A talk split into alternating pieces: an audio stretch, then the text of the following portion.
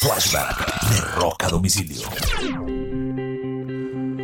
Un 10 de marzo del año de 1988 muere Andy Giff, hermano menor de los Bee Gees.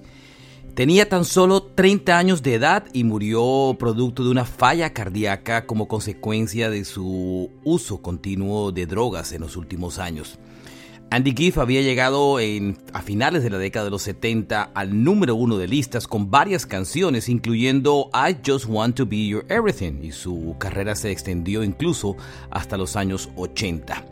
Esto ocurrió un 10 de marzo del año 88. Este es un flashback de rock a domicilio.